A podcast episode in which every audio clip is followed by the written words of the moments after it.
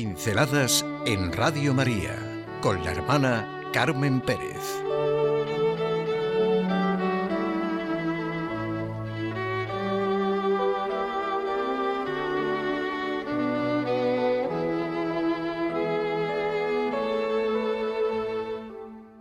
Ante la celebración de la misa crismal, una tarea del católico. La misa crismal es una de las principales manifestaciones de la plenitud sacerdotal del obispo y signo de unión estrecha de los sacerdotes con él. Se consagra el santo crisma y se bendicen los óleos de los catecúmenos y de los enfermos. Todo nos habla de los ungidos. La liturgia cristiana se ha servido de la unción que se hacía en el Antiguo Testamento, en el que eran ungidos con el óleo de la consagración los reyes, sacerdotes y profetas, ya que ellos prefiguraban a Cristo, cuyo nombre significa el ungido del Señor. El crisma es un término que viene del latín y el latín del griego. Es aceite y bálsamo para significar el buen olor de Cristo que deben despedir los ungidos. En una procesión solemne, los óleos son llevados en tres ánforas que se guardan en un lugar previamente destinado dentro de la iglesia. Por todo ello, los óleos santos están en el centro de la acción litúrgica. Todo remite a Cristo, el ungido, y da unidad a todo el Antiguo y Nuevo Testamento, y el año litúrgico anclado en el misterio del trido pascual. El Papa Francisco nos recuerda ante esta liturgia la belleza que es presencia de la gloria de nuestro Dios siempre presente en su pueblo, en su historia de salvación. El obispo y el sacerdote cargan sobre sus hombros al pueblo que se le ha confiado.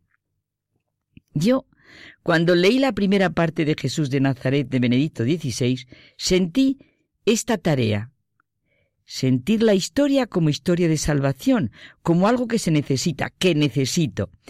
Me refiero concretamente a esta experiencia de Benedicto XVI y que también siente profundamente el Papa Francisco.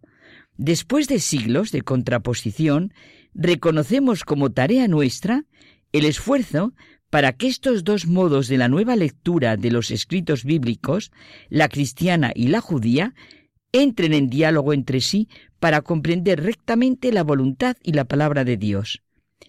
Para el judaísmo, la destrucción del templo del año 70 después de Cristo fue definitiva. El cese del sacrificio y la destrucción del templo tuvo que ser una conmoción terrible porque centraba su fe. ¿Dónde estaba la alianza? ¿Dónde la promesa? Una cosa está clara. La Biblia, el Antiguo Testamento, debía leerse de un modo nuevo. Existen dos respuestas a esta situación, dos maneras de leer de modo nuevo el Antiguo Testamento después del año 70 la lectura a la luz de Cristo, basándose en los profetas, y la lectura rabínica.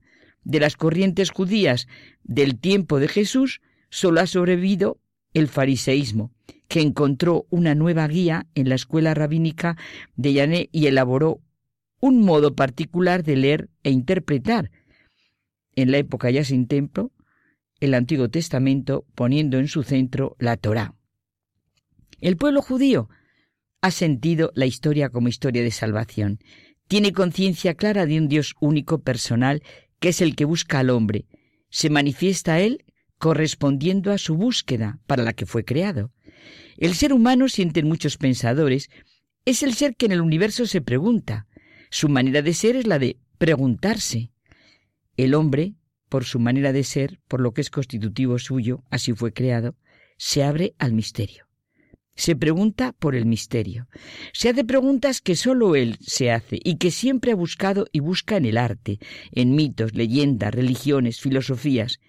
El pueblo judío siente su historia como historia de salvación, historia del encuentro de Dios con el hombre que había creado con un singular y único puesto en el cosmos. Desde el inicio, esa es la historia. Una historia de encuentros y desencuentros con el tú que está en el interior el cristianismo es lo que afirmó Cristo. Presenta la nueva síntesis que ve el fin histórico salvífico del templo como ya cumplido en su muerte y resurrección, aun antes de su destrucción material. Todos los sacrificios, toda la búsqueda, toda la espera se lleva a cumplimiento en la cruz de Cristo. En él se ha realizado lo que intentaban todos los sacrificios, la expiación, y así Jesús mismo se ha puesto en lugar del templo. El nuevo templo es Él. Él es el templo y la clave para leer la ley y los profetas. Es la última palabra de la historia de las religiones, la última palabra en la historia de la fe de Israel y por tanto de toda la humanidad. Jesús mismo es la presencia del Dios vivo. Jesús mismo reivindica un derecho regio. Quiere que se entienda su camino y su actuación sobre la base de las promesas del Antiguo Testamento que se hacen realidad en él. El Antiguo Testamento habla de él y viceversa. Él actúa y vive de la palabra de Dios. Sus pasos son un caminar por la senda de la palabra de Dios. A la luz de todo esto he sentido la enorme importancia y trascendencia de la llamada misa crismal, celebración previa a todo lo que se vive en el Triduo Santo. Esta misa es manifestación, como decimos al comienzo, de la plenitud sacerdotal del obispo y como signo de la unión estrecha con todos los sacerdotes. Se convoca en la catedral a los sacerdotes de la diócesis para concelebrar con el obispo y ser testigos y cooperadores en la consagración del crisma, del mismo modo que en el ministerio cotidiano son sus colaboradores y consejeros. Evidentemente, es una Eucaristía para vivirla toda la Iglesia.